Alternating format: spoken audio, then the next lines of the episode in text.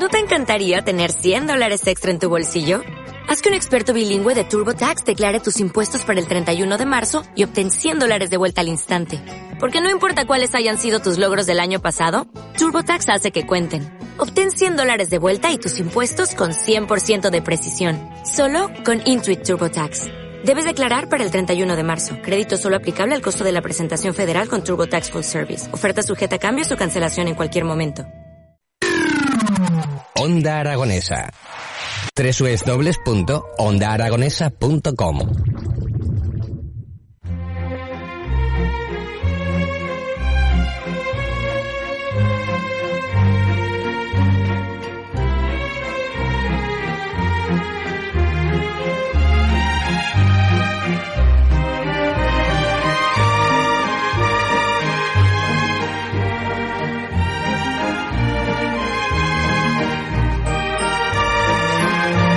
Muy buenas tardes, queridas amigos, queridos amigos. Eh, Edu, ¿qué tal?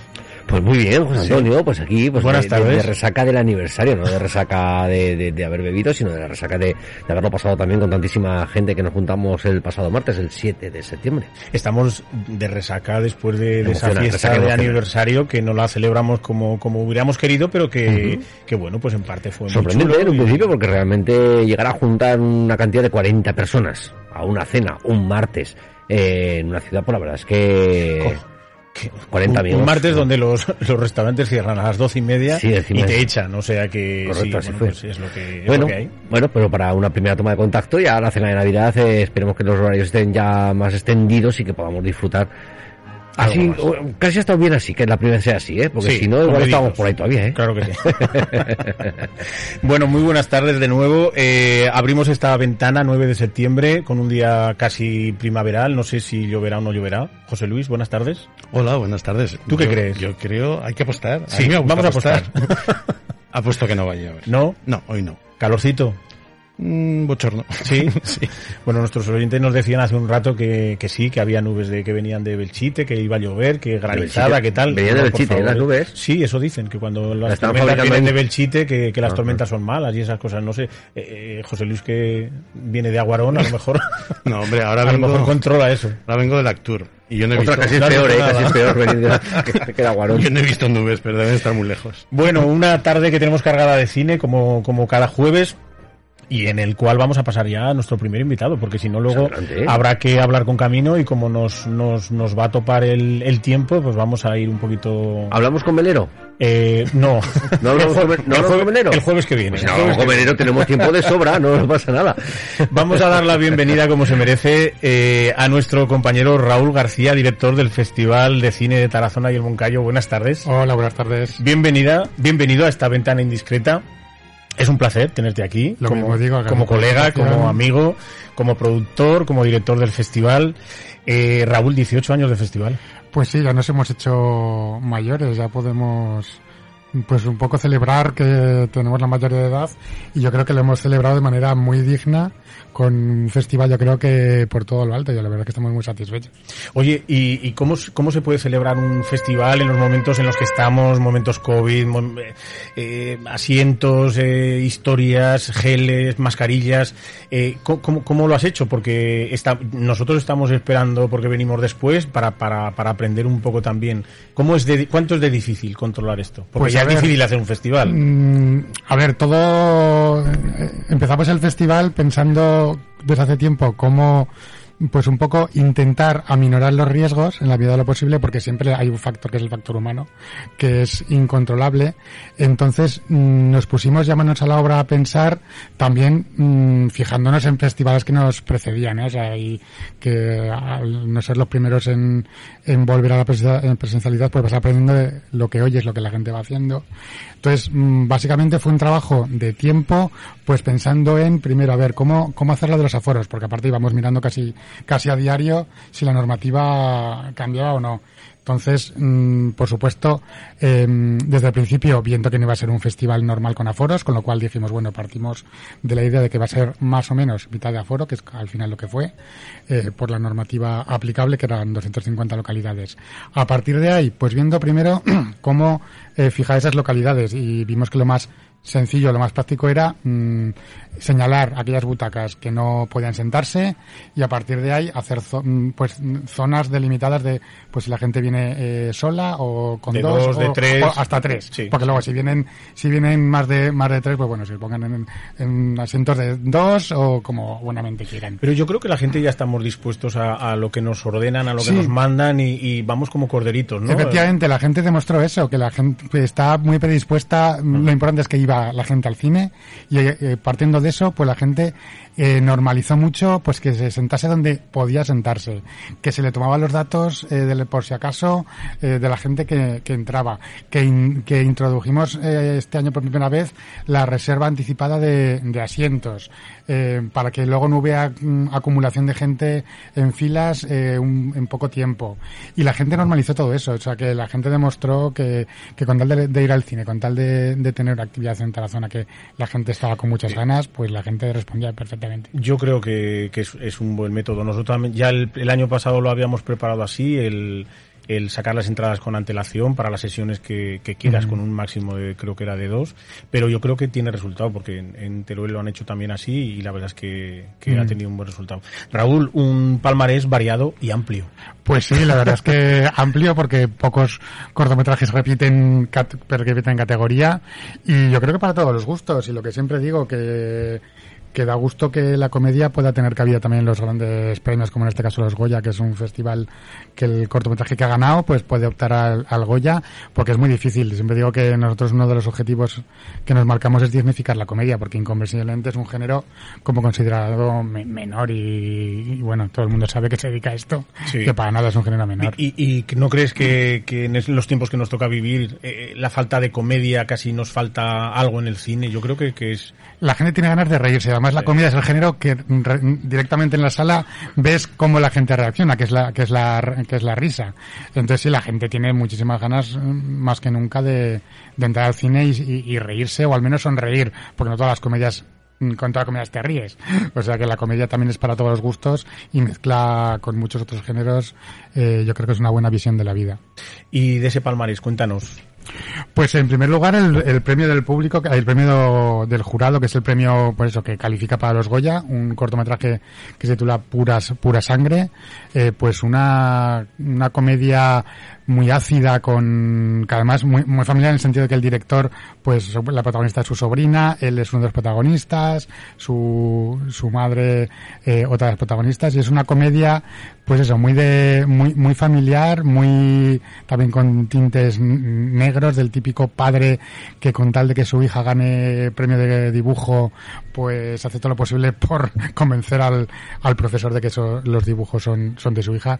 Y es una comedia, pues bueno, que es que muy simpática y que, la- y que al jurado pues por eso le otorgó el premio, le gustó mucho. Por otro lado, el otro gran premio del cortometraje es el premio del, eh, del público, patrocinado además por Aragón Televisión, eh, pues recayó a un, a un director local, de un director de la tierra, eh, Gerald Fillmore, por Jorge Aplaus, que además se llevó, es de los pocos cortometrajes que se llevó varios premios en varias categorías, como fue el mismo para mejor actor y el mismo como mejor guionista, o sea que eh, le cayeron tres, tres premios y tres premios importantes.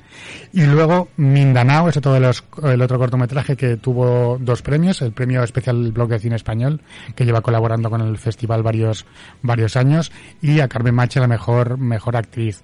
Es un cortometraje mm, también, mm, mezcla corto, eh, mezcla comedia y drama, mm, además, ácido. muy, muy, muy ácido, mm, pare- muy político además, eh, porque es- trata de, de una, una mujer, una política en, en el Levante que evoca, pues, inevitablemente a una política eh, Pas- pasada, pero real, reciente. efectivamente. Y de hecho fue una de las preguntas en el coloquio, ¿te has basado en? y, y la verdad es que es un corto que además contó el, el director que, que es un proyecto de peli, de largometraje y que decidieron primero hacer, hacer la, eh, el cortometraje. O sea que ojalá sea proyecto, proyecto, se lleve a realidad el, el largometraje porque además, bueno, a raíz del festival pues hemos recibido alguna alguna noticia que a lo mejor ayude al festival a, a que eso se produzca. O sea, que, que, que Eh, alégranos un poco y dinos cuántas comedias concurren al Festival de Cine de Tarazona. Pues nos suelen presentar cada año, porque claro, al ser un festival de género, mm, limita mucho, afortunadamente, ¿eh? porque si no los festivales que reciben cientos o, o miles, Miles. No, vamos, no, no sabría cómo, cómo hacerlo. Pero recibimos unas 300, 300 y pico comedias. Pues está bien. eh, que ya está bien. Entonces, para un más o menos unos 50 cortometrajes más o menos, aunque este año también por por facilitar el- ampliar la- el, tiempo entre sesiones, hemos reducido un poquito a 45 cortometrajes, que ya está bien. Para siete cortometrajes más o menos entre 7 u 8 por sesión. Y bueno, pues la verdad es que mm, demuestra siempre cada año que la comedia, pues bueno, está en buena forma. Oye, ¿y crees que una comedia tiene que hacer reír o, No. o, o hay que yo creo que siempre eh, se habla de que hay que encontrar esa moraleja que siempre esconde, ¿no? Que lo, lo Mm. hemos hablado muchas veces. Sí, a ver, aparte es un debate que tenemos mucho en el festival cada, cada, cada vez más, porque yo soy defensor de que la comedia no siempre tiene que hacer reír. La comedia es un punto de vista y, y tenemos muchos debates eh, a la hora de si seleccionar un corto o no. O sea, no solamente por porque este corto consideramos comedia. Entonces hay un debate que, que la comisión también, bueno, y el propio jurado, ya el propio jurado también tiene eh, tiene esas esa visión o esa reflexión de, de hasta dónde hay una hasta dónde se considera comedia y hay cortos en las que, que puede ver el público que hay una fina línea en la que según el punto de vista donde te sitúes eh, lo puedes considerar o no. y claro son esos cortometrajes en los que no te ríes pues claro evidentemente si un, si una, un cortometraje te ríes es comedia, salvo que sea un drama fallido, que, Sí, también, también, que también puede ocurrir. Pero también están esas, esas eh, perspicacias, ¿no? De la sorna, el sarcasmo, Claro. todas estas cosas que, que además nosotros bien conocemos en Aragón. La comedia social, que es un trasfondo social, que a veces te ríes y dices, ostras, me estoy riendo de cada cosa, Sí, que, que mejor no, que, a lo mejor me- que- queda mal reírte. Pero sí, yo soy un defensor de que no siempre te tienes que reír para considerar que una cosa, que, que una cosa es comedia.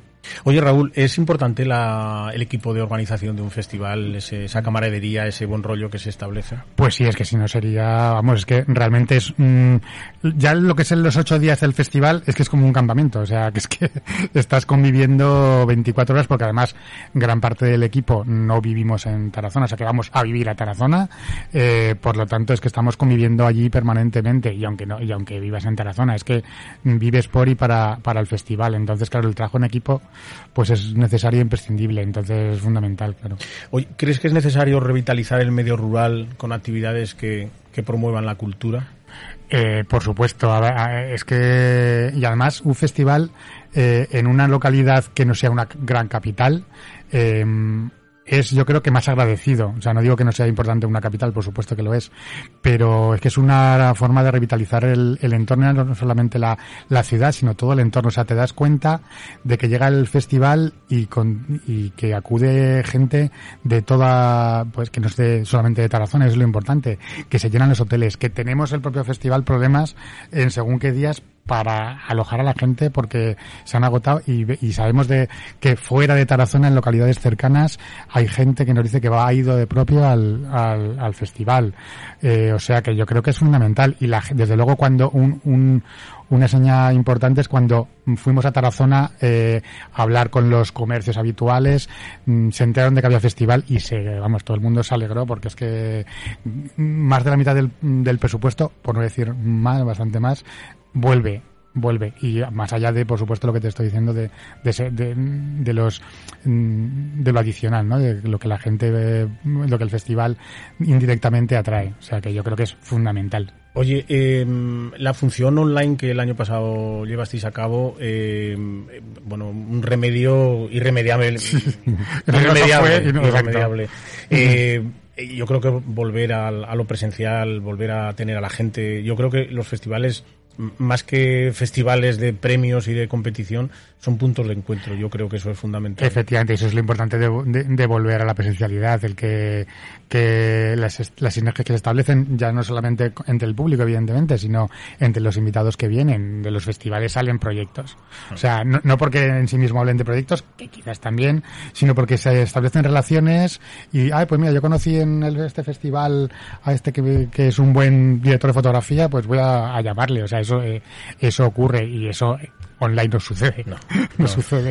eh, eh, fu- fue un, un apaño que, que muchos festivales tuvieron, tuvisteis que llegar a ese, a ese momento, pero desde luego como, como lo presencial y, y creo que es como, lo, como nos gusta vivirlo a todos, ¿no? Claro, el año pasado fue, bueno, el 2020 fue inevitable, fue totalmente online.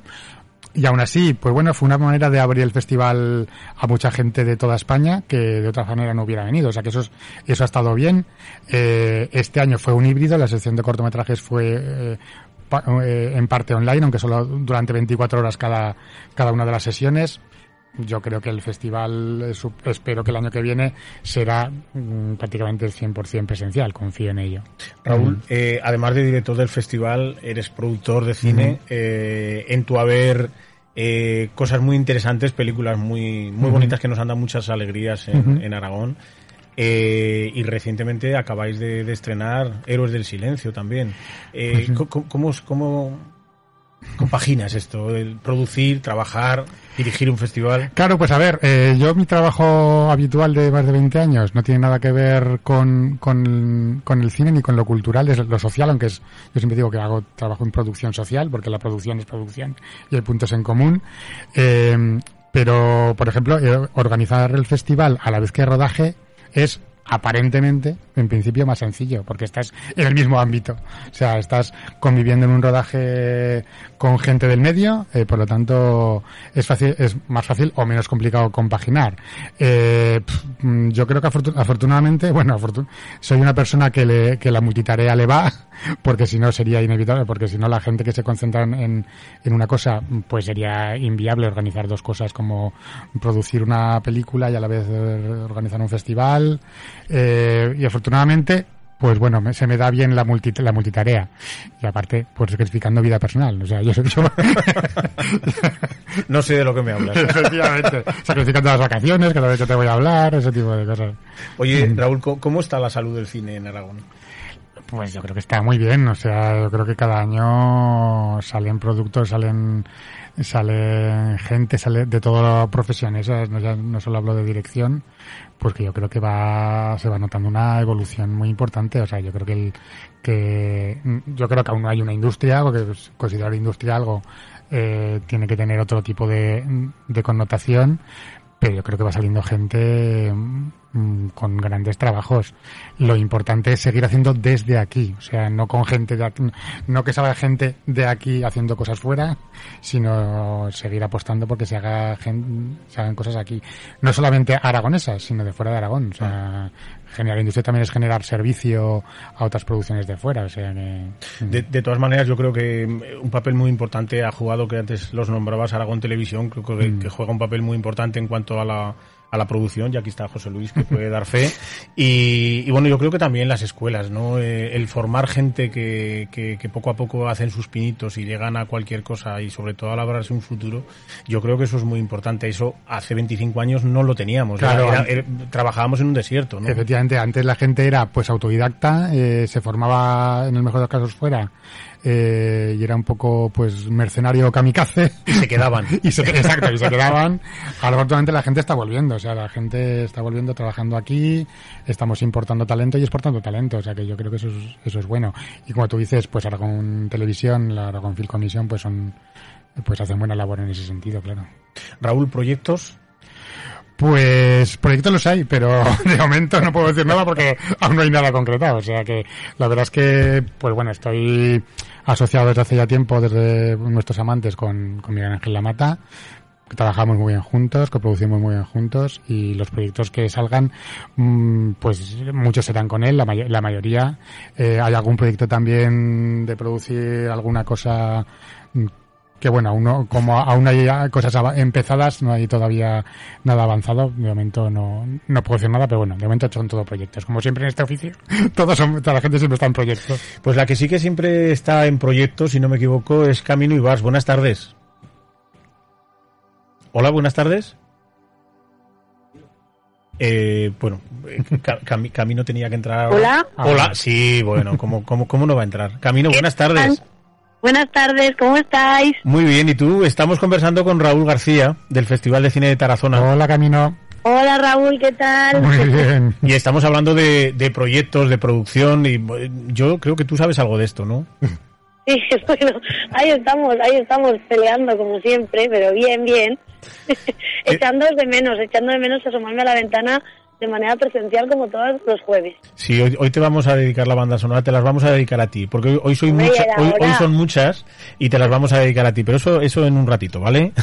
Bueno, muy bien, muchas gracias. Oye, pues vamos a ir despidiendo a, a Raúl García, que ha venido a visitarnos. La verdad es que ha sido, es todo un placer tenerte aquí. Ya sabes que tienes nuestra, nuestra ventana y nuestra emisora para lo que quieras y lo que necesitéis. Muchas gracias. Y cualquier novedad que haya con el, con el festival, bueno, sabes, y, y por supuesto con cualquier, con cualquier película, eh, aquí nos tienes para lo que, para lo que necesites. Por supuesto. Camino, ¿quieres aportar, quieres preguntar algo, eh, algo a Raúl? Que sois, sois muy colegas, ¿eh? Tenéis muchas cosas en común. Bueno, eh, Raúl es un ejemplo en el mundo de la producción, pues qué voy a decir, porque ojalá un día pueda, vamos, llegar a hacer la mitad de- o la cuarta parte de las cosas que hace él. Bueno, bueno, no te quejarás, Camilo, no te quejarás. Por cierto, enhorabuena por la senda del pastor, que no te lo puedo decir en persona que la estuve en muchas Aragonia y me gustó mucho, o sea que enhorabuena por la parte que te toca. Yo, yo Muchas no, gracias. yo no sé si te he dado la enhorabuena, creo que se la di a Silvia, pero a ti yo creo que donde hay confianza, ¿verdad? Pero sí, muy, muy buen trabajo habéis hecho, la verdad es que sí. Pues nada, Raúl, vamos a seguir con Camino. Si te quieres quedar con nosotros, estamos encantados. Así que si te quieres quedar con nosotros, tienes el micro abierto para lo que necesites. Camino, ¿dónde andas? ¿Camino? Hola. ¿Dónde, an- perdona. ¿Dónde, Es que estamos- ¿Dónde andas? Estamos en Canfrán y para no engañaros, como estoy muy de cine, estamos comiendo ahora a las 18.22. Muy Ya sabéis bien, que el es- mundo del cine tiene esos horarios extravagantes. Muy buena hora, sí, sí. Eh, pero bueno, muy contentos. Estamos en Canfrán rodando un cortometraje que se llama Tren a Júpiter, eh, que es un cortometraje que habla sobre la vida y obra de Chomón y es que está dirigido por José Ángel Guimera y Cristina Vitches. Qué bien. Creo que a los dos los tenemos conocidos de sobra. Por supuesto que sí. Es un, un corto que, que mezcla escenas con actores reales y en escenarios reales, como no podía ser de otra forma, estamos en la estación de Canfrán como escenario de cine, y a la vez animación de la mano de Vilches, eh, animando estos personajes a la vez en una pequeña maqueta de la estación y con la colaboración del Ayuntamiento de Canfrán que nos está dando todas las facilidades para, pues eso, para hacer una especie de, como decimos nosotros, una, una especie de Toy Story aragonés. Camino, ¿cómo, ¿cómo está la estación? Porque tenemos entendido que se está construyendo un, un macro hotel, que, que las cosas van avanzando poco a poco. Eh, ¿qué, qué dice la gente de, de Canfrán? Bueno, pues está habiendo muchísimos visitantes, es verdad que es un goteo constante eh, de gente. Afortunadamente, como estamos haciendo un homenaje a, a Segundo de Chomón, que bueno, el 17 de octubre se hacen 150 años de su nacimiento, eh, bueno, pues en nuestro corto la mayoría de las escenas están siendo de cine mudo, afortunadamente, porque imaginaros en una estación con obras eh, eh, el espectáculo que podría ser para nosotros, ¿no? Desde que hemos llegado nos hemos mimetizado con el ambiente, teníamos un permiso para acceder a la obra con nuestros cascos de rigor y nuestros chalecos amarillos y la verdad es que la gente de la obra se ha portado muy bien con nosotros y nos ha asistido en todo momento, así que, que estamos muy agradecidos, que como siempre se dice, cuando llegan estos del cine lo revolucionan todo. ¿El señor director está muy nervioso? El señor director pues lo tengo aquí porque me, porque me ha dicho, hombre, yo si quieres pues me asomo a la ventana con vosotros, así que lo tengo aquí a mi vera, yo si quieres te lo, te Pero- lo dejo que se asome, Que- Pero claro que sí, estamos deseando. pues ahora mismo. Hola, buenas tardes. José Ángel, ¿cómo estás? Buenas tardes. Buenas tardes. Pues bien, bien, contento después de un día de rodaje, bueno, de unos cuantos días que llevamos ya eh, para rodar este corto. Por eso te iba a decir que no, no, no comienza y termina el rodaje hoy, sino que ya lleváis unos cuantos días de producción y os quedan todavía. Sí, sí, a ver, nos queda, pues, no sé, yo casi te diría que la mitad. Así que lo que pasa es que se simplifica bastante porque quizás la- el 50% de la producción se da en un, en un plato de croma. Y, y bueno, pues lo que hemos estado grabando ahora ha sido sobre todo todo lo que son escenarios, aparte de, como os contaba hace un momento Camino, pues hay bastantes cosas hechas en, stop motion, en cutout, en fin, en, eh, que la animación es muy importante también en este corto, no podía ser de otra manera. Casi tenemos a uno de los padres de la animación que, que, que era un aragonés. Eh, José Ángel, como yo. ¿cómo, cómo, cómo te metes en este, en este proyecto, en este, en este, en este embrollo? Yo, yo sé que te gusta el barro, pero ponerte con Cristina, animación, Bueno, pues es que no es la primera vez. La verdad es que con Cristina es, es una de las mm, personas con las que más a gusto he trabajado.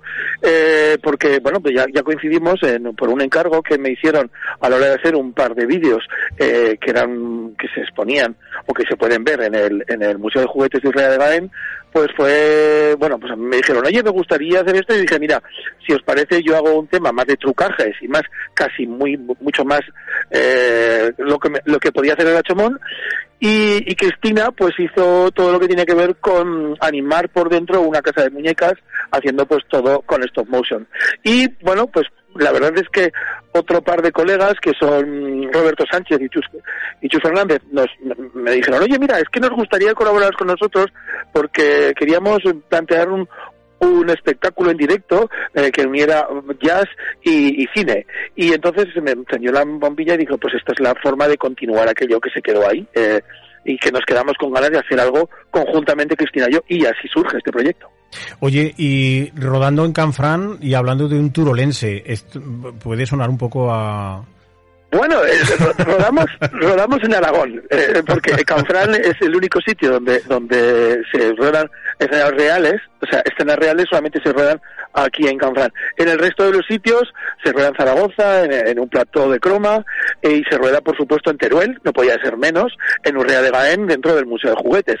Así que, bueno, pues, eh, en fin, que hemos rodado en Canfrán y no nos tenemos que olvidar, la excusa era perfecta, había que pasar el, el túnel de Canfrán, ¿no? Eso fue una de las cosas primeras que locas que nos que siempre dice Cristina. Pues bueno, esto fue una de las ideas locas que se nos ocurrió que queríamos que simbólicamente cruzáramos a Francia como hizo como hizo Chomón y otros tantos creadores de principios de siglo. Muy bien, José Ángel. Eh, creo que la semana que viene nos veremos en el estudio. Me- Creo que me- algo me ha dicho Camino y nos contarás más largo y tendido de, de este magnífico proyecto que seguramente lo vais a rematar súper bien. Pues sí, eso eso, eso espero. De- Claro que sí. Nos pasas a Camino y así le decimos adiós. te, paso, te paso a camino. Un abrazo, José Ángel. Un abrazo. Hola, hola, hola. Camino. Dime. Bueno, el- la próxima semana creo que estás con, con José Ángel en el, en el estudio, me parece, ¿no? Nos venían a contar Sí, algo sí. así. ¿Sí? Vale, sí, perfecto. sí, sí. La semana, la semana que viene ahí estaré, no me lo, vamos, no me lo pierdo. Me asomo a esa ventana, sin duda. Muy bien, Camino, pues te mandamos un beso. Y un eh, mensaje, y un mensajito ah, también, Camino, un que, un que nuestro amigo Paco de Ronda que, que te saluda. Un beso para Paco, que hemos tenido la oportunidad de conocerlo esta semana y, y ha sido una, una cosa muy chula la celebración que hicisteis del aniversario, que estamos de celebración y me parece una iniciativa genial el ponernos cara, que en la radio es lo único que falta y me pareció una cosa muy bonita y de paso doy la enhorabuena públicamente también, que hacer bien. un año con este proyecto tan chulo no es nada fácil, así que enhorabuena. A, a la próxima tienes que venir a cenar ya desde el punto de la tarde, ¿eh? Sí, bueno, es que las, las ocupaciones de Camino todos sabemos que... Apúntate el Oye, pero 7 de septiembre. las ocupaciones de camino, pero para Onda Aragonesa siempre tengo un hueco, ¿eh? Ah, claro que sí. Esto Acuérdate de apuntarte 7 de septiembre de 2024, ¿vale? Que cae el sábado. que es que cae el sábado y así ya. mismo. Y así No, no- Pero porque eres de Fuentes, ¿eh? Que si no... Cachis, cachis. No tienes, no tienes excusa, ¿eh? Un año de tiempo, Camino. No, no, un año no, tres. Tres años de tiempo. Bueno, eh, tres años de tiempo, sí. y love como siempre, ¿vale? Bueno, chicos, os quiero un montón. Un beso, gracias. no, no os canséis que sea leve el fin del día, ¿vale? Gracias, un beso a todos. Un beso grande. Hasta luego. Adiós, adiós.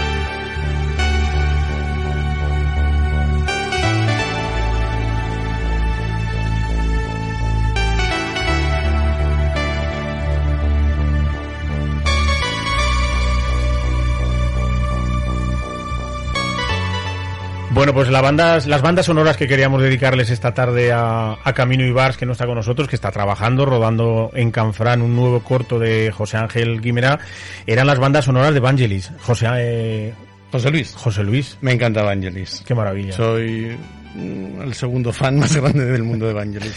Evangelos, Odiseas, Papatanasio. Ahí queda eso. Toma ya. Y yo sabes lo que no sabía de Vangelis, que era, hizo un trío, un trío, que se llamaba, hizo un trío, sí, musical, ¿eh? Musical, Y Theodorakis y Demis ¿eh? Roussos. y de mis rusos, efectivamente. ¿Y la tercera? Eh, no, no recuerdo quién era el tercero, pero, pero sí me ha hecho mucha, mucha gracia porque además eh, yo recuerdo el, el- dos o tres canciones que eran como míticas, que eran de Aphrodite's Chill, ¿Eso que era es el un grupo. Yo creo No, que sí. no, No, no, no, te suena? Yo de la música griega solo conozco a Evangelis y a Demis Rusos. Y ya. Bueno, pues aquí Vangelis nos, nos, nos ha dejado bandas sonoras míticas en, en la historia del cine, como ese Oscar que ganó a la mejor banda sonora con Carros de Fuego, conocida por todos. También Blade Runner. Sí, Blade Runner, que fue la siguiente banda sonora de Evangelis, que además yo creo que incluso está mejor que la de Carros de Fuego. Pero bueno, yo creo que Blade Runner no tuvo el éxito en su momento, ahora es una película de culto y por eso no tuvo, por ejemplo, las nominaciones que se merecía. También Missing, eh, desaparecido, es banda sonora de Evangelis. La película sí que es, es un peliculón y la música, la verdad es que sonaba poco, pero cuando sonaba era en momentos puntuales. Y luego yo creo que una de las películas míticas de Vangelis de la música es 1492, La esa- conquista la conquista del, del paraíso, paraíso. ¿no? Yo creo que Pues sí, además ahí la es música exclusivamente, o sea, la oyes y ya directamente es como carros de fuego, ¿no? se desarrollaba muy bien con la, con la historia y era mm, espectacular, épica. Pues bandas sonoras dedicadas en este 9 de septiembre. Eh, un adelanto porque luego nos vas a contar largo y tendido de estrenos, eh, Pues sí, cines, vamos a hablar- películas. vamos a hablar de al- algunos estrenos y de algunos pases especiales que solo hay la oportunidad de ver hoy. Bueno, pues aún llegamos. Sí, yo creo que sí. Pues bueno, llamamos a nuestro invitado de hoy y luego vamos contigo y con ese con esa cartelera, ¿te parece? Muy bien, me parece genial. Muy bien.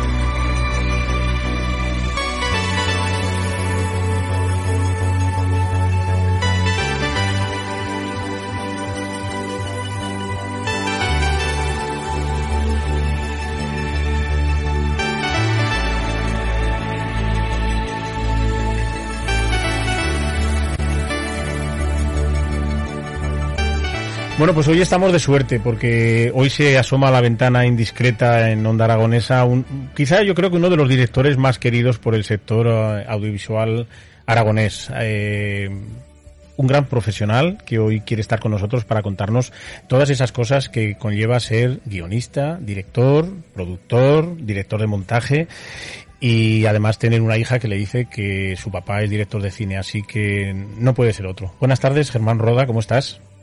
¿Qué tal? Muy bien, José Antonio. ¿Cómo estás? Muy bien, ¿cómo va la semana? ¿Algún Bien, altercado familiar, todo solucionable? Sí, sí, todo solucionable. Lo único que tengo que advertir es que tengo un catarro bastante interesante. Entonces, si me pongo a toser, no pasa nada. ¿eh? Vale. Me estoy muriendo, simplemente es un catarro. Te vamos a perdonar. Bueno, bienvenido a esta ventana indiscreta. Te teníamos muchísimas ganas porque te tenemos como, pues eso, ya, ya, ya lo decíamos en la presentación, como una de las personas que más, que más queremos en Aragón, porque eres capaz de tocar muchos palos en, en el, en el tema del audiovisual y bueno, pues eh, cortometrajes, películas, documentales, eh, estás en todo, Germán, ¿cómo lo haces? Pues la verdad es que tengo que decirte que soy un afortunado. O sea, yo por mi parte hago todo lo posible para que sea así, pero bueno, también se tienen que dar las circunstancias y bueno, pues los últimos 15 años se están dando esas circunstancias, con lo cual mientras se den las circunstancias y yo pueda seguir haciendo lo que me gusta, pues, pues ahí seguiremos. decir cifras es un poco, a mí, no me gusta, pero bueno, has rodado yo creo que, un montón de, cortometrajes. Eh, hablábamos de mi papá director de cine, que, que conseguiste un montón de secciones oficiales en, muchísimos festivales del mundo, un montón de premios, pero también eh, has dirigido un montón de documentales, algunos de ellos con mucha repercusión, como 600 años eh, del Papaluna, sin descanso del Papaluna, y Juego de Espías. Y, y no paras, estás hace prácticamente dos, tres semanas has estrenado un nuevo documental. Sí, eh, sí, me lo dice mucha gente, ¿sabes? cuando, como estamos entre Madrid y, Zaragoza, con todos los viajes que hacemos, cuando nos encontramos con los compañeros, tanto a, Patricia, mi hermana, como a mí, nos dice lo mismo, oye, pero ¿cómo lo hacéis? Es que no paráis. Y digo, hombre, para empezar es que somos dos. Entonces, entonces cundimos el doble. Eso es para empezar. Y lo segundo es que la apuesta que hicimos con, con una productora aragonesa, Estación Cinema, era dedicarnos exclusivamente a hacer documentales y vivir de hacer documentales. Entonces, todo estamos al 100% las 24 horas del día pensando en hacer documentales, en hacer películas, en hacer cortometrajes, con lo cual, pues ya te digo, dos personas y 24 horas al día, pues dan para mucho, ¿no? Entonces cuando me dicen, pues es que no paras, claro, ¿para qué vamos a parar? Si es nuestro trabajo y es lo que nos gusta, ¿para qué vamos a parar? ¿no? Entonces, bueno, hay años que, pues, que hacemos dos o hay años que hacemos uno, pero, pero sí, siempre estamos ahí y estamos con. Yo creo que el secreto es estar con varios proyectos a la vez, porque ya sabes que luego las circunstancias, las instituciones y una serie de, astros se tienen que, alinear y para que eso se alinee, pues yo creo que es mejor tener tres o cuatro proyectos, porque si salen dos, pues haces un año, haces otro el año siguiente, y bueno, eso es lo que estamos haciendo en los últimos años, y la verdad es que estamos contentísimos, tanto a nivel de crítica como a nivel de público, porque al final hacemos eh, proyectos que se ven, que se ven en televisiones nacionales, que van a festivales y que ganan premios, con lo cual, pues eso es lo que queríamos hacer desde siempre, con lo cual, pues es que estamos contentísimos. Oye, Germán, si tuvieras que volver a grabar otra vez un estudio subjetivo, un perro andaluz, ¿cómo lo, ¿cómo lo harías? Ostras, es, que para mí, para mí, eh, eh, Buñuel es todo. Eh, mis comienzos con esto, yo me dedico a esto porque no sé si te lo había contado a ti alguna vez, pero me, estando en Teruel, me, lo, ha contado un, pajarito, me lo ha contado. Ah, bueno. Pues, pues estando en Teruel, eh, estaban poniendo una película y eran como las 12 de la noche y yo estaba medio dormido, tendría 12 años, y de repente me di cuenta que pasaban cosas raras en un salón y yo estaba medio dormido y viendo esa película, era de mayores obviamente, yo creo que mis padres se creían que ya estaba dormido, de repente vi que la gente no salía de un salón y empezaba a comerse, empezaban a morirse y empezaban a comerse el papel pintado de las paredes. Y, yo estaba como si estuviera viendo una película de, terror, ¿no? Yo me acosté con una sensación rarísima. El día siguiente me levanté diciendo, oiga, con el cine se pueden hacer este, este tipo de cosas, que no es solo ver una película de, de críos o de animación, sino que puedes transmitir estos, eh, estas sensaciones más que sentimientos. Y luego me enteré que era El Ángel Exterminador de Luis Buñuel y empecé a estudiarla, incluso empecé a hacer una tesis sobre Buñuel y de repente fue el que me cambió la vida. Yo dije, yo quiero hacer lo que, lo que me hizo sentir este, este hombre.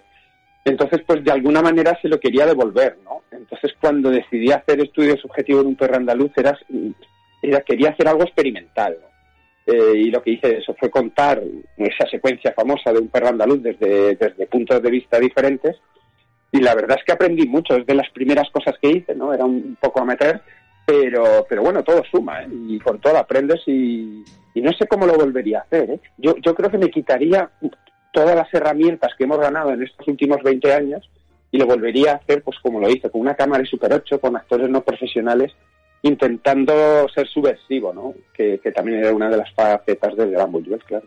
Germán, y si tuvieras que decidir entre El Ángel Exterminador y El Padrino?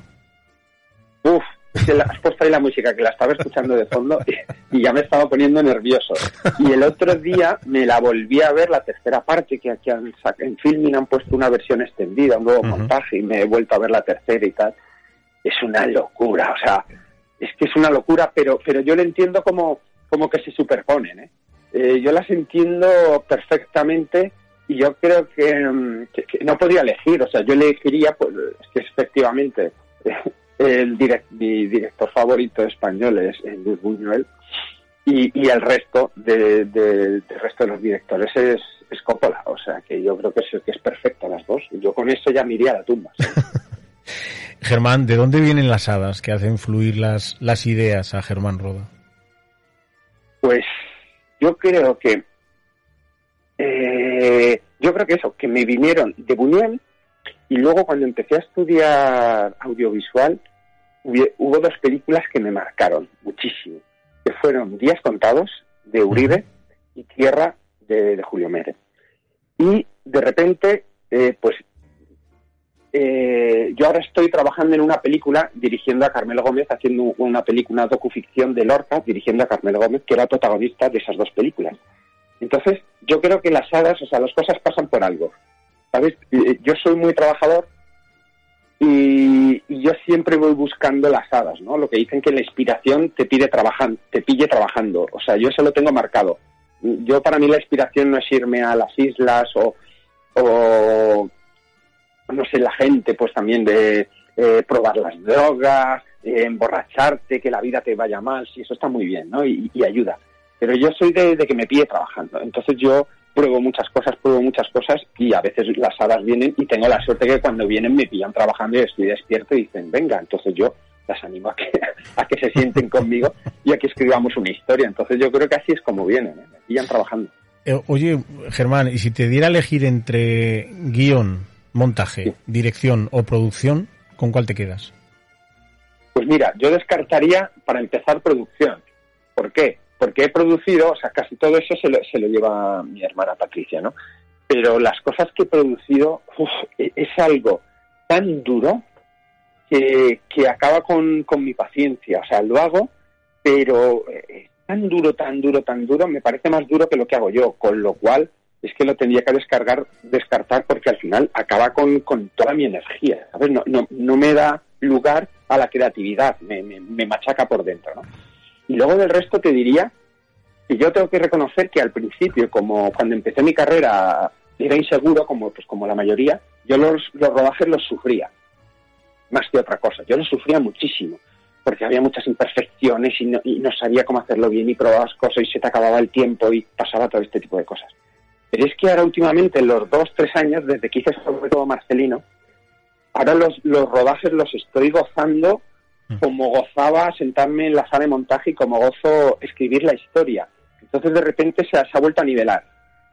Pero también te diré que el último mes prácticamente no he montado, he estado escribiendo. Y entonces ahora estoy como loco otra vez con, con la escritura. Entonces yo creo que también no puedo decir, hombre, si me decidiera por uno, sería el montaje, porque yo creo que engloba todo. El montaje también engloba el guion y también monto para otras personas y también me siento realizado cuando monto documentales o películas para otras para otras personas. Entonces, solo como, como montador yo podría vivir, ¿no? Me sentiría un poco manco sin poder escribir sin poder dirigir, pero al final si me tengo que quedar con una, yo elegiría el montaje porque ya te digo, yo creo que engloba, haces un poco de director, haces un poco de guionista. Hem- Hemos hablado con eh, infinidad de veces eh, y sobre todo en, en la temporada pasada con, con actores, con actrices que han, han estado en, en tus películas y todos coinciden en lo mismo, que, que estar, que lo pones todo como muy fácil. Pero, ¿qué, qué, qué pasa cuando tienes que dirigir a tu propia hija? Porque un día dirigiste a ese torbellino. El mi papá es director de cine y yo creo que todo el mundo nos quedamos con esa con esa frescura del cortometraje, pero sobre todo con esa gracia de tu hija. Sí, pues, pues, pues te diría que no fue ni fácil ni difícil. Es que entramos en una cosa que, que- que- que fue muy bonita y te, y- y te debo de reconocer que yo no me di cuenta de lo que tenía. ¿Vale? No- Nos pusimos a jugar y, como te digo, yo siempre estoy trabajando en casa y me dedico a esto. Entonces tengo las cámaras en casa, entonces estábamos solos, Alba y yo, tenía cuatro años, y se me ocurrió esta idea, no se lo dije a nadie porque yo siempre comento con amigos y tal. Digo, venga, vamos a hacerlo estábamos los dos solos y empezamos a disfrutar y empezamos a pasárnoslo bien. Entonces, en aquella época yo solo tenía la cabeza para pensar en mi hija y, y en el cine. Entonces di- dije, vamos a unir las dos cosas. Bueno, y también la tercera reflexión, ¿no? que, es la que hay en el cortometraje, que estaba un poco enfadado con la situación siempre de tener que defender a los cineastas porque parece o a los cineastas o a los que nos dedicamos al entretenimiento o a la cultura, que siempre tenemos que estar luchando, que creen la sociedad cree que, que no nos lo merecemos, que no hemos estudiado, que no hace falta apoyarnos, toda esta historia. Entonces pensé que esa era la manera de, de contar la historia. Y bueno, hubo momentos que no lo pasamos muy bien. Hubo, por ejemplo, el final lo tuvimos que grabar al día siguiente, porque el día que grabamos se puso a llorar porque estaba cansadísima. Digo, bueno, pues lo normal, no pasa nada. Pero yo hasta que no acabé, yo no sabía lo que tenía. Me acuerdo que se lo pasé a, a varios amigos, entre ellos Nacho Blasco y, y Miguel Ángel Lamata, ¿no? Dos grandes amigos que además, además de quererles mucho, los valoro mucho como profesionales, ¿no? Entonces les mando mis historias, mis trabajos, pero yo se lo mandé como un vídeo más. Y la respuesta de los dos que me, dije, que me dijeron es, bueno, esto te vas a ir a todos los festivales del mundo. Y digo, pero si yo esto no tenía ninguna intención de enviársela a nadie. Pero joder, si aquí tienes una historia buenísima. Y mira, al final, pues, eh, lo hicimos. Y ya te digo, fue, fue un sueño. Fuimos a más de 200 festivales en todo el mundo, más de 25 premios nacionales, internacionales. Bueno, fue, fue una locura. Y bueno, fue también súper bonito, porque la verdad, cuando luego llamaron a Alba para salir en tres bodas de más, para hacer de hija de, de Inma, uh -huh. eh, el día del rodaje ella no quiso hablar. Y estuvieron una hora haciendo todos los contraplanos de, de Joaquín Reyes, y cuando tenían que hacer los de Alba, Alba no quiso hablar, y al final el director de fotografía dijo al director, ¿por qué no la dije su padre como en el corto? Porque parece que aquí no te está haciendo, no te está haciendo ningún caso. Y efectivamente me puse, me puse la camiseta que llevaba Joaquín y me puse a dirigirla yo y fue cuando Alba quiso dirigir, o sea, quiso actuar. ¿no? O sea que yo creo que, que tenía claro que dice, yo solo voy a actuar con mi papá, ya me podéis poner a quien queráis. A, a y bueno, así fue, la verdad es que fue una historia muy bonita. Qué bueno. Y un, una cosa, eh, ¿qué te une más a Patricia Roda, el cine o la familia? Pues hombre, lo que nos unió fue el, cine, porque, porque el otro no lo elegimos nosotros, ¿no? O sea, somos hermanos, pero de repente ella estaba en Barcelona haciendo su carrera y, y yo estaba en Madrid, entre Madrid y Zaragoza haciendo la mía. Y de repente nos juntamos, con lo cual no nos juntamos, nos juntábamos en Navidades y en fiestas porque somos hermanos, pero al final lo que nos, nos juntó fue el amor por el cine. Y nos juntamos y dijimos, oye, ¿y por qué no unimos nuestras fuerzas y hacemos nuestro sueño común de, hacer cine y de producir cosas desde Aragón y con temas aragoneses. Y al final yo creo que fue lo mejor, ¿no? Habiendo estado ella en Barcelona y yo en Madrid, que volviéramos a Aragón, juntáramos fuerzas para montar esta productora, pues ha sido un sueño y lo sigue siendo. Llevamos 15 años y estamos orgullosísimos y contentísimos de lo que hemos conseguido y bueno, y de lo que, de lo que va a ir llegando poco a poco también. Germán, ¿cómo está la situación del cine en Aragón? ¿Cómo lo ves? ¿Cómo lo veo? Pues es que lo de Aragón es que es, es difícil de, de explicar. ¿eh? Yo, yo, creo que fuera, yo creo que alguien de, de, de, otra comunidad puede pensar que el potencial de Aragón es alucinante, ¿no? Uh -huh. Porque porque ven a, a, o sea, desde sé, Carlos Saura, Luis Buñuel, todos estos gran, grandes directores, luego, bueno, hubo otros, o hubo un hace unos años, luego estaba La Malta, que dos, cada dos o tres años hacía una película, luego estaba Pablo Artiz, que hacía también una película, no que hicieran películas, sino que eran películas buenísimas, que ganaban premios y que iban muy bien en taquilla. Y luego el último año, ¿no? Con la película de Pilar Palomero también ha sido un boom, entonces parece que aquí es, es como, después de Madrid y Barcelona, que es la comunidad más potente, y la verdad es que no es así, ya nos gustaría. Entonces, eh, yo veo que es una comunidad que, funciona bien para lo pequeña que es, pero también es porque la gente nos vamos fuera para luego volver, ¿vale? O sea, yo, yo creo que, que, está clarísimo, tanto la Marta como Pablo Ortiz, como Pilar Palomero, como nosotros, como otra gente, están en Zaragoza, pero están también en Madrid, también están en Barcelona, consiguiendo dinero de fuera y volviendo a Aragón a rodar. Yo creo que ese es el secreto, ¿no? Esa, esa industria, si queremos llamar ese cine aragones, si, mezclamos los que estamos dentro y fuera, yendo y viniendo, más los que están allí, pues al final los números eh, son buenos.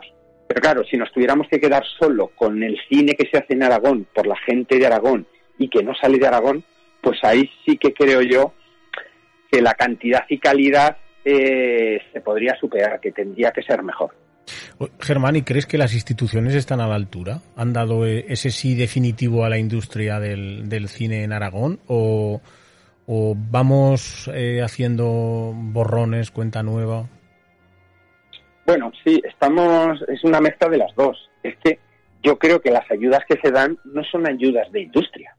Lo que se dan son, digamos, ayudas autonómicas. Por eso yo, yo no hablaría de una industria del cine en Aragón, sino es, de alguna manera definirlo como una industria regional del cine, porque las ayudas que dan, las cifras no pueden ser de, de, una industria, es que no pueden ser. Y eso que ahora son mejores que hace, que hace cinco o seis años. Pero siguen siendo pues poquitas cosas y muy repartidas y al final pues pues de los proyectos que se hacen en, Aragón es que está claro que si un año se ayudan, por ejemplo, ha, habido años, hace dos o tres años, alguna institución apoyó a 15 películas documentales en Aragón. Entonces tú dices, vamos a ver, 15 películas documentales en Aragón no tienen cabida para que salgan de Aragón, sean un producto nacional aceptable, vayan a 100 festivales de todo el mundo, ganen premios, se vean, se vean en cines y se estrenen en cines en Aragón. Es imposible. Es imposible. Al final salen dos o tres, ¿no? Yo, yo me alegro porque al final son 15 producciones y son 15 productoras que están trabajando, actores trabajando, técnicos trabajando. Pero es que la industria, ya, como digo yo, llamémosle industria regional, no puede soportar 15 documentales al año porque no se van a ver. Pues así de triste. Ojalá, ojalá, salieran 15 o 30, ¿no? Pero no se puede. Germán, eh, ¿te podría preguntar de cuál de tu trabajo estás más orgulloso? Pues sí, yo estoy, sí, eh, la verdad es que, bueno, son por cosas diferentes, pero para mí, eh, viendo mi, viendo Marcelino, el mejor payaso del mundo, yo creo que es el trabajo en el que más hay de mí, porque es una docoficción, entonces mezcla la parte documental que me encanta y la parte de cine que me encanta. Entonces yo creo que, que lo une todo, que es mi trabajo más completo porque, como te digo, une las dos cosas y conseguimos contar una muy buena historia, tener unos jefes de equipo buenísimos y, y salió algo muy especial y muy bonito.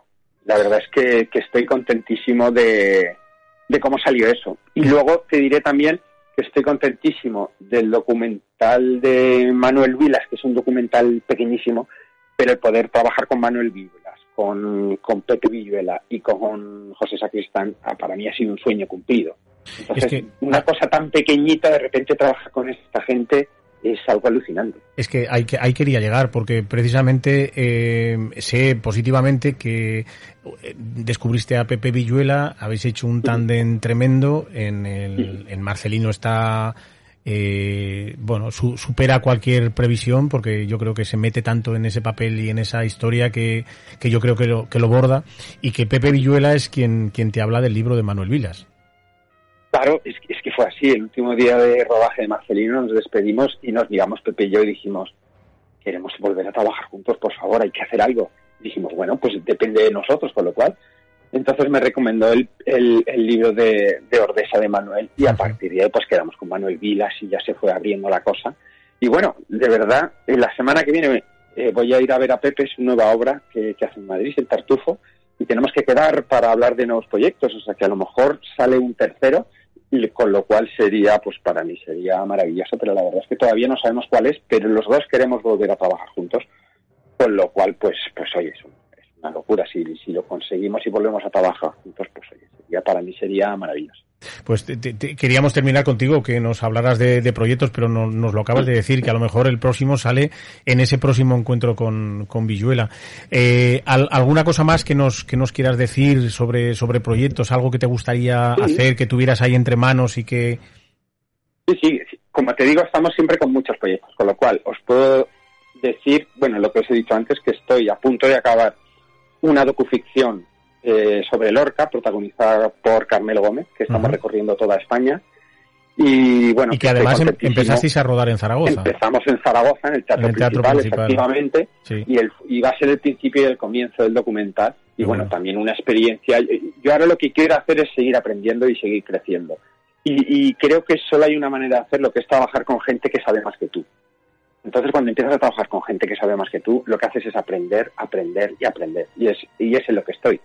Y bueno, también os podemos decir en primicia, Estamos a punto de acabar ya la postproducción del documental de Fleta, es una producción a nivel nacional que se va a emitir en televisión española, en Imprescindibles, en prime time, y que estamos contentísimos con el resultado. También hay gente, por supuesto, de Aragón involucrada en el proyecto y que estamos deseando que la gente lo vea porque queremos poner la figura de Miguel Fleta donde se merece porque creemos que hasta el momento, como se ha contado en la historia de Miguel Fleta, no era la, adecuada. Siempre se, se quedaba por debajo y lo que se contaba no era lo más agradecido de Miguel Fleta. Yo creo que una figura como Miguel Fleta se merece un gran documental y bueno, esperamos compartirlo dentro de muy poquito con la gente de Aragón, claro. Qué bien. Pues te mandamos muchos ánimos, te mandamos muchos abrazos. Un besito para Alba, por favor, de mi parte, ¿vale? Y, y bueno, buenos deseos. Eh, sigue así, eh, Germán, porque desde luego nos has dado muchas alegrías. Nos has hecho pasar muchas horas sentados en las butacas de, de los cines y de los festivales y que, que, te, que, te queremos mucho. A Patricia también, pero Patricia será otro cantar porque pronto será nuestra invitada del programa. Así que con Patricia hablaremos largo y tendido también. ¿eh? Claro, fenomenal. Pues, pues un abrazo, José Antonio, porque además ya sabes, y, de paso se lo digo a todo el mundo, que mi primer cortometraje donde nació todo esto fue en el Festival de Cine de Fuentes con el cortometraje Versus, que me acuerdo que el que nos dejó la cámara para grabar fue Jaime Fontán, el primero que nos apoyó.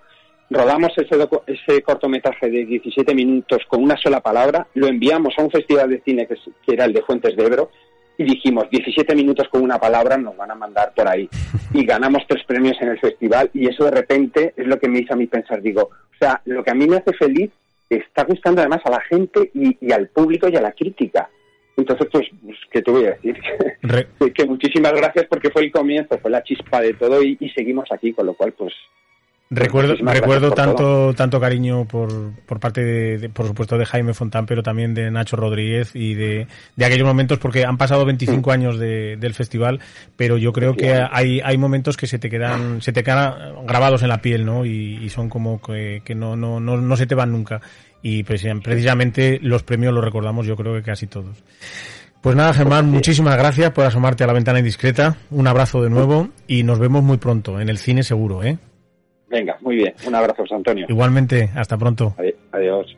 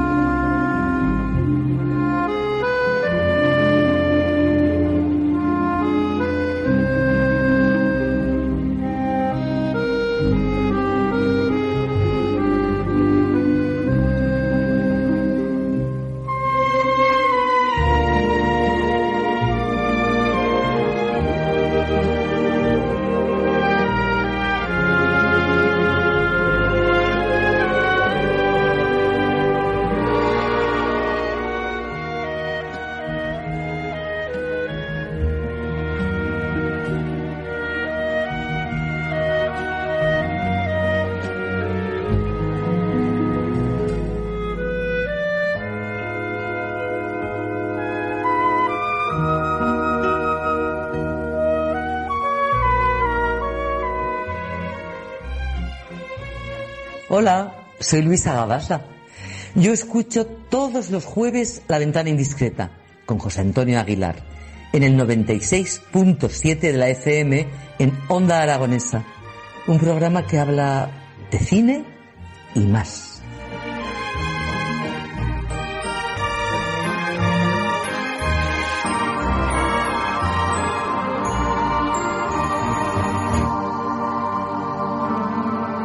Seguimos con la ventana indiscreta después de esta entrevista a nuestro querido Germán Roda. José Luis Calejero. Pues Nos han venido muy buenos recuerdos. Estábamos hablando ahora precisamente de Versus y de tantos y tantos cortos que han pasado por tantos y tantos festivales de cine aragonés. Sí, de compañeros que han participado en muchos cortos, actores, productores, directores. Y sí, es que son ya 15 años, por lo menos de mi parte, metido en el mundo este de, de la tele y de los festivales. La verdad es que cuando, cuando nos ponemos a, analizar, a ver, a comprobar, a, indagar un poco en los anales de estos, de estos años que, que, que han pasado, ahora cuando decía Germán que, que, que, las instituciones no acaban de creerse lo de la industria, lo de tal, eh, es que hace 25 años no había nada. O sea, no había ni siquiera mm. ningún tipo de subvención al, en el mundo audiovisual y yo creo que, en, aunque sea una pequeña parte lo que nos concierne, eh, los festivales de, de, cine en Aragón y, y, la recién fundada ACA, Academia del Cine Aragonés, en aquel, en aquel momento, aquella asamblea de cine, eh, fueron los que propulsamos un poco también eh, y nos incluimos que, que, el, que, el, gobierno de Aragón y las diputaciones pusieran en marcha ese tipo de, de subvenciones. Eh, es bueno recordar estas cosas porque no teníamos internet, no teníamos de nada. Eh, hacíamos las invitaciones eh, a mano, incluso a máquina, y veíamos VHS. Yo recuerdo los primeros cortos que los veíamos en VH, luego ya vino el DVD, en fin. Eh, analizaremos todas estas cosas en otro momento porque nos traes la cartelera de cine. Sí, quería hablar de los estrenos para el próximo viernes, y también de un pase especial que va a haber hoy, porque además yo creo que es una película que es un lujazo ver en, en pantalla grande, una película de 1957 dirigida por Sidney Lumet y que hoy hacen un pase especial en el Aragonia a las 8, así que todavía nuestros oyentes... Sí, yo creo que tanto nosotros como nuestros oyentes que sean realmente aficionados al cine, sobre todo pues a un, a un género como el cine de juicios, que para mí es uno de los me, más favoritos o favoritos dentro de, de mis gustos personales. El, el, cine de juicios, yo que sé, desde Testigo de Cargo o este 12 hombres sin piedad de Sidney Lumet, pues me tenía ensemismado. Y recuerdo también, supongo que tú también lo recordarás porque fue, fue mítico ese estudio 1 de 12 hombres sin piedad dirigido -huh. por el grande Gustavo Pérez Puig, con actores míticos, primeros actores de la escena del teatro y del cine de aquella época, de los años 60 y 70, como José Bodalo, Jesús Puente, Pedro Sinaga, Luis Prendes, Manuel Alexandre, José María Rodero, Sancho Gracia, Fernando Delgado, Antonio Casal, Ismael Merlo, pues yo lo vi. Y la verdad es que me, me quedé con la boca abierta, sobre todo por el plantel de actores y los actorazos que me resultaron todos. Y yo todavía no era muy aficionado pues, ni al cine, ni al teatro, ni nada.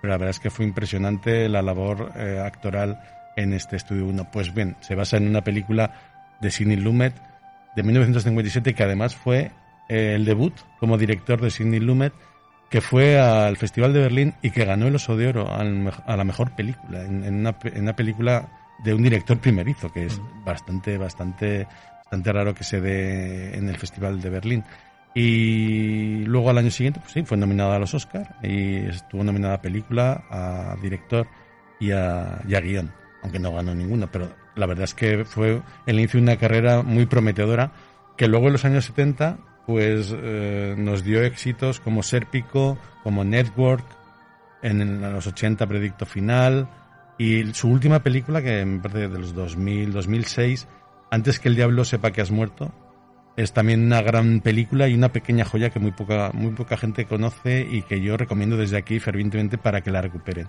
Se llama Antes que el diablo sepa que es muerto. Ya, y Tarde de Perros también, que es película. Tarde de Perros es una de mis favoritas de cine. ¿eh? Qué bien. Entonces llegamos a la Aragonia, ¿sí? Sí, por favor. A las 8. Yo no me la perdería, porque además debe ser, debe ser una experiencia ver una película de 1957 en blanco y negro, con Henry Fonda, Lee J. Cobb, Martin Balsam, Jack Warden, E.G. Marshall, pues, ¿quién da más? Claro, es que ahora hablamos de ellos que son como, como, como personas míticas ya de, de, del Hollywood de aquel momento, ¿no? Del cine de, del cine mítico de, sí, de, cine de todos los tiempos, del clásico, exactamente. Sí, que ya no se hacen películas así, además... Ni, ni estudios unos como los que nombrabas. Es curioso porque, porque este, este 12 sin, sin piedad la escribió eh, Reynald Rose para una TV movie.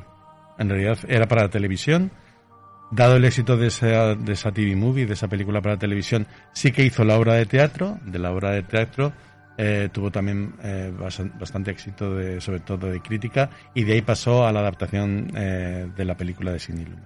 Doce hombres sin piedad, yo creo que es una de esas películas que ya no que recomienda a las escuelas de cine a los, a, las, a los estudiantes que se van a formar en, en audiovisual, sino que les obligan a ver la película y hacer mm. trabajo sobre ella, porque la mayoría de los, de los chicos a los 18 o 19 años no, no han visto esa película. Sí, además. Es, una cosa como muy mítico dentro de, la enseñanza. Sí, sí, no me extraña porque tanto formalmente como lo que cuenta y cómo lo cuenta es digno de estudio.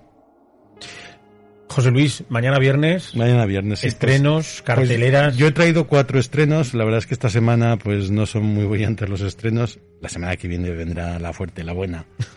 Eh, he, visto un cartel por ahí ya. ¿Ah, sí? Sí. ¿Y está Timothy en, el cartel? Eh, Daniel Craig. Ah, no. no, no, Esa viene más tarde. Esa es de después. Pero ya, pero ya, ya la he visto. Ya, ya bueno, no, el cartel sí. Las, ya las dos películas que fueron retrasadas por la pandemia y que finalmente van a llegar a nuestras carteleras y que, vamos, todos estamos eh, esperando como agua de mayo, son Dune y la nueva de 007. Eso es. Pues la próxima semana, pues hablaremos de Dune. Hablaremos de ella. Pero hoy vamos a hablar de Adiós, idiotas. la peli francesa del año. Ah, la comedia francesa del año. La comedia francesa ¿Cuántas veces hemos escuchado sí, eso? es verdad. bueno, pues sí, pues llega Adiós, idiotas de Albert Dupontel.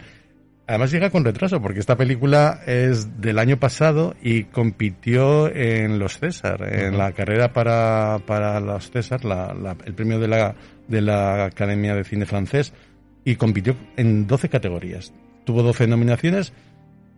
Lógicamente era, era, una de las favoritas. Ganó muchos premios.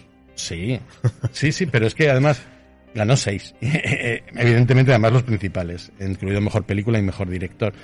Y sin embargo, su otra contrincante, que a mí me gustó mucho, esa sí que tuvimos oportunidad de verla en su momento el, año pasado, Verano del 85, de François Ozon, también tuvo 12 nominaciones, 12, y al final no se llevó ningún premio. O sea, la gran ganadora fue Adiós Idiotas de Aver Dupontel, que además sale como, como actor, se reservó un papel importante en esta película, y junto con Virginie Fira y Adele Galoy protagonizan esta película que además eh, tuvo un premio al mejor actor secundario, Nicolás Marí, esta vez como secundario, entre sus 12, 12 premios. Y eh, lo que cuenta es pues, que una mujer gravemente enferma intenta encontrar a su hijo al que abandonó recién nacido hace mucho, mucho tiempo. Ella tenía 15 años. Y con la ayuda de un cincuentón deprimido y un activista ciego, eh, con un entusiasmo impresionante, pues intentarán encontrar al hijo perdido. Bueno, la comedia francesa del año. Exacto, hasta, que, hasta que llegue la, comedia española del año, sí, porque... que puede ser con quién viajas. Por ejemplo, te iba a preguntar. bueno, un amigo mío ya la ha visto y la verdad es que le gustó. Dice que sí, que está entretenida, que está divertida y a veces es surrealista, tal y como decía la leyenda de la película. El surrealismo yo creo que viene por uno de los personajes interpretado por Salva Reina, que es el conductor de este coche, porque la historia es de, pues, bueno, son dos, eh, cuatro desconocidos que quedan eh, en Madrid para ir en coche a un pueblo de Murcia y gracias a una aplicación de viajes compartidos.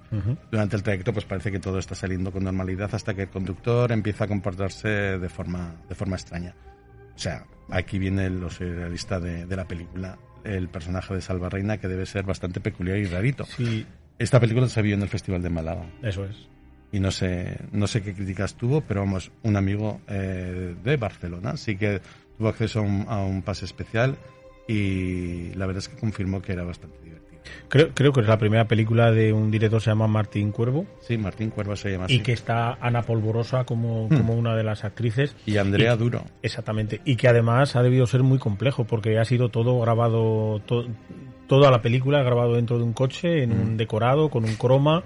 Y hombre, tiene que ser difícil eh, trabajar horas y horas y horas para, para rodar en el mismo espacio. ¿eh? Sí, la verdad es que tienes que desarrollar todas tus facultades, en este caso de dirección, y espero que Martín Cuerpo pues haya salido bastante bastante bien del proyecto. Lo que está claro es que yo creo que la gente, lo, hablábamos antes con, con, Raúl García, el director del Festival de Cine de Tarazona, y hablábamos con él que efectivamente parece ser que estamos... Eh, que la comedia está primando ahora mismo en la cartelera de, de los cines de toda España y que creo que viene todavía más. O sea que aparte de esta, creo que hay un par de ellas en, en los últimos en el último mes o en los, en los últimos dos meses que nos vienen. O sea que vamos a tener como media docena de comedias de las cuales, pues bueno, pues a lo mejor es que nos hace falta esto, ¿no? En este y dos tiempo. o tres con Santiago Segura. Bueno, por ejemplo. Más estrenos, José Luis. Pues vamos ahora con el cine, cine anglosajón. En este caso se llama Worth. Worth que significaría eh, que vale la pena. No sé si valdrá la pena o no, pero desde luego el reparto merece mucho la pena. Michael Keaton, Stanley Tucci, Amy Ryan y Tate Donovan. En esta película, bueno, es de una directora, Sara Colangelo, que yo no tengo el gusto de conocer, así que no puedo opinar. Pero vamos, eh, la película se basa en hechos reales, cuenta la historia de un poderoso abogado de Washington que recibe el conocimiento Special Master por la Fundación 9-11, de 9 de septiembre. Y precisamente se dedica a eso, a luchar contra toda la burocracia y la política relacionada con la administración en torno a los fondos públicos que ayudan a, a las víctimas del 11S.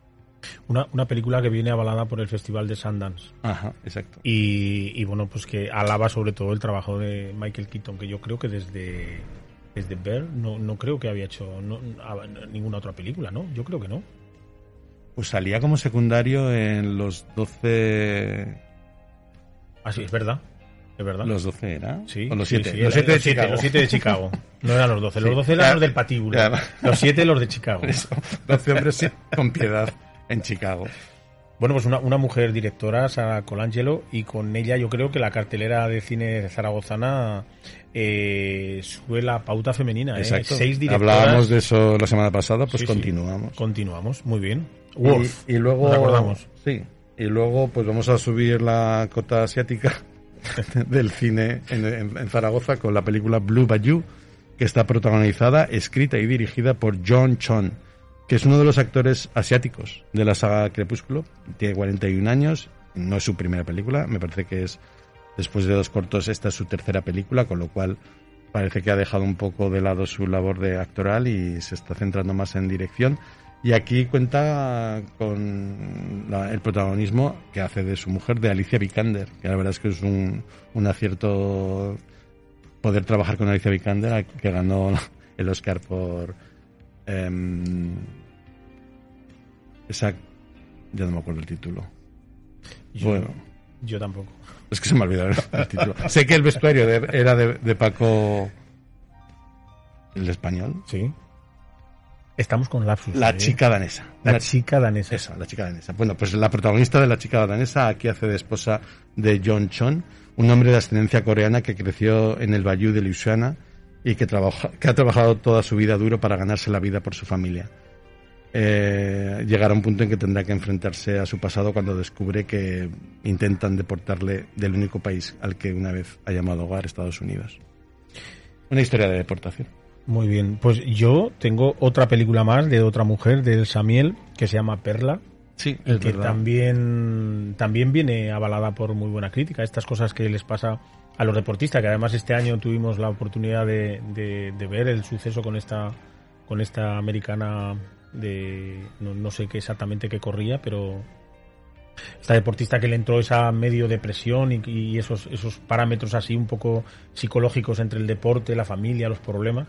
Y es una, una historia también que habla, habla, habla de esto. Sí, además es del 2018, aquí finalmente pues ha, ha logrado llegar a, a nuestras pantallas, bastante curioso, pero sí que, bueno, pues es, es del mundo del, del fisioculturismo, Sí, ¿no? sí, Por del parte cul- de, del de- sí. en este caso de una mujer Ujú. y de su relación con su hijo. Y es un hecho real, además. o Sí, sea, sí, sí, es, sí. es una historia verdad es que basada en un sí, hecho real. tiene buena pinta y como todo el cine es francesa, ¿no? Me parece la Sí, película. exactamente. Pues yo creo que estará avalada por, por unas buenas interpretaciones. Que- Bueno, en- que creo que además en los César sí que ella, la que hace protagonista, estuvo nominada. Bueno, entonces nos vienen meses hasta diciembre con, con estrenos importantes, con superproducciones al final. Esperemos que las cuotas de, de, personas que puedan entrar a los cines eh, deje de ser ese 50% que estamos ahí un poco como, como enquistados con eso.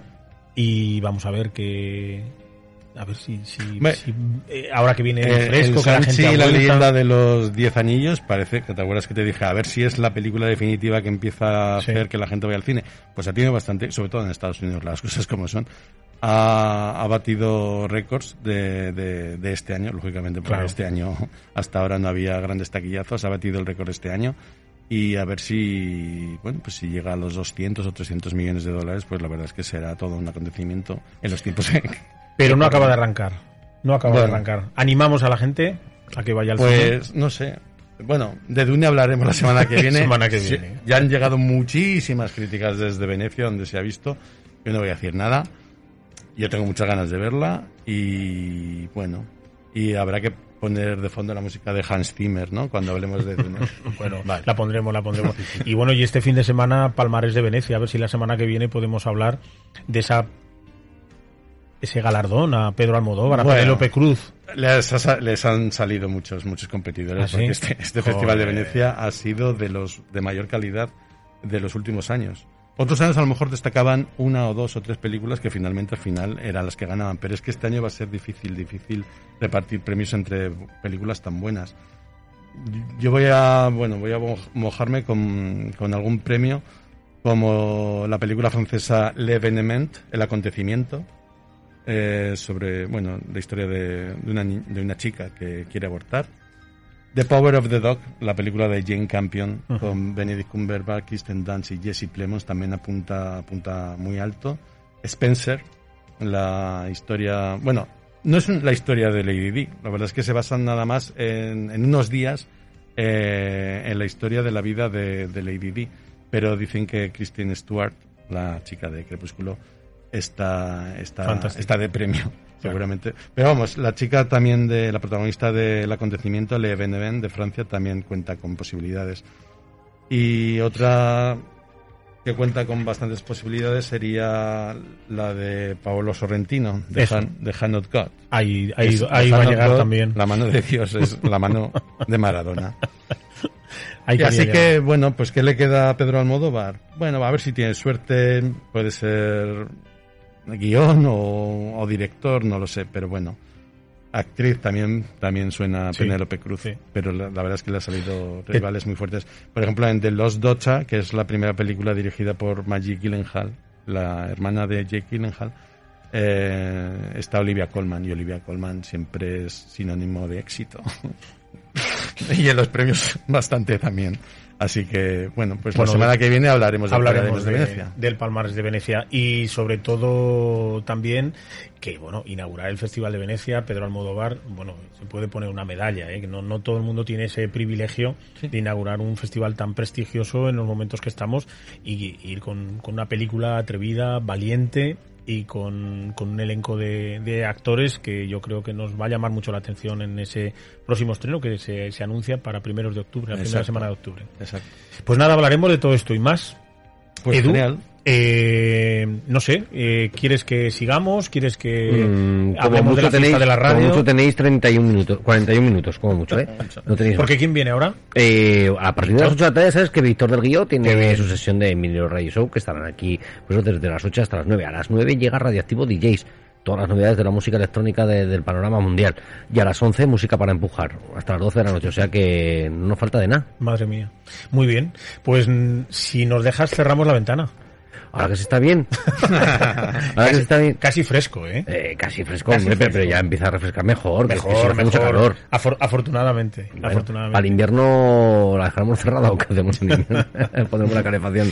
Bueno, la pues sim- simplemente eh, recordamos y anunciamos que el próximo jueves entrevistaremos a Javier Marco, ganador del Goya al mejor corto de ficción y que al día siguiente de estar hablando con nosotros estrena en el Festival de San Sebastián su primer largometraje llamado Josefina y que puede ser una de las películas españolas del año. Así que conversaremos con él y con muchas cosas más y por supuesto hablaremos con Melero que vuelve, regresa, estará camino, estará como no José Luis Calejero. ¿Y Timothy? Bueno, vamos a ver. No. Bueno, a ver si lo traes, hombre. ¿A quién hay que traer? A Timothy Chalamet. Timo- por la T, ¿no? Lo voy a buscar por la- Oye, Siri, llama A Timothy. A, Timo- a Timote. A ver, ya- tengo un amigo que se llama Timote y ya verás tú cómo lo está llamando. Ya verás, por la liada, vamos a liar. Pues nada, Edu, muchas gracias. A. Eh, cerramos la ventana y bueno, pues eso, desear buen fin de semana y sobre todo vamos al cine, ¿vale? Que es seguro y además nos culturiza mucho, ¿vale? Perfecto. Por supuesto. Un abrazo. Pues muchísimas gracias, José Antonio, compañía. Nos escucharemos la semana que viene, abriremos la ventana, aunque no, nos veremos el lunes, ¿no? Creo. en- Nos veremos el en lunes, sección. claro que sí. Perfecto. Pues nada, pues eh, a ver si aprendes a manejar los mandos estos ya- que ya Sorica y ya llevas días, ¿eh? Para aprender y así ya guardo fiesta. Todo, todo llegará. Hasta pronto. Adiós. Hasta la semana que viene, chao.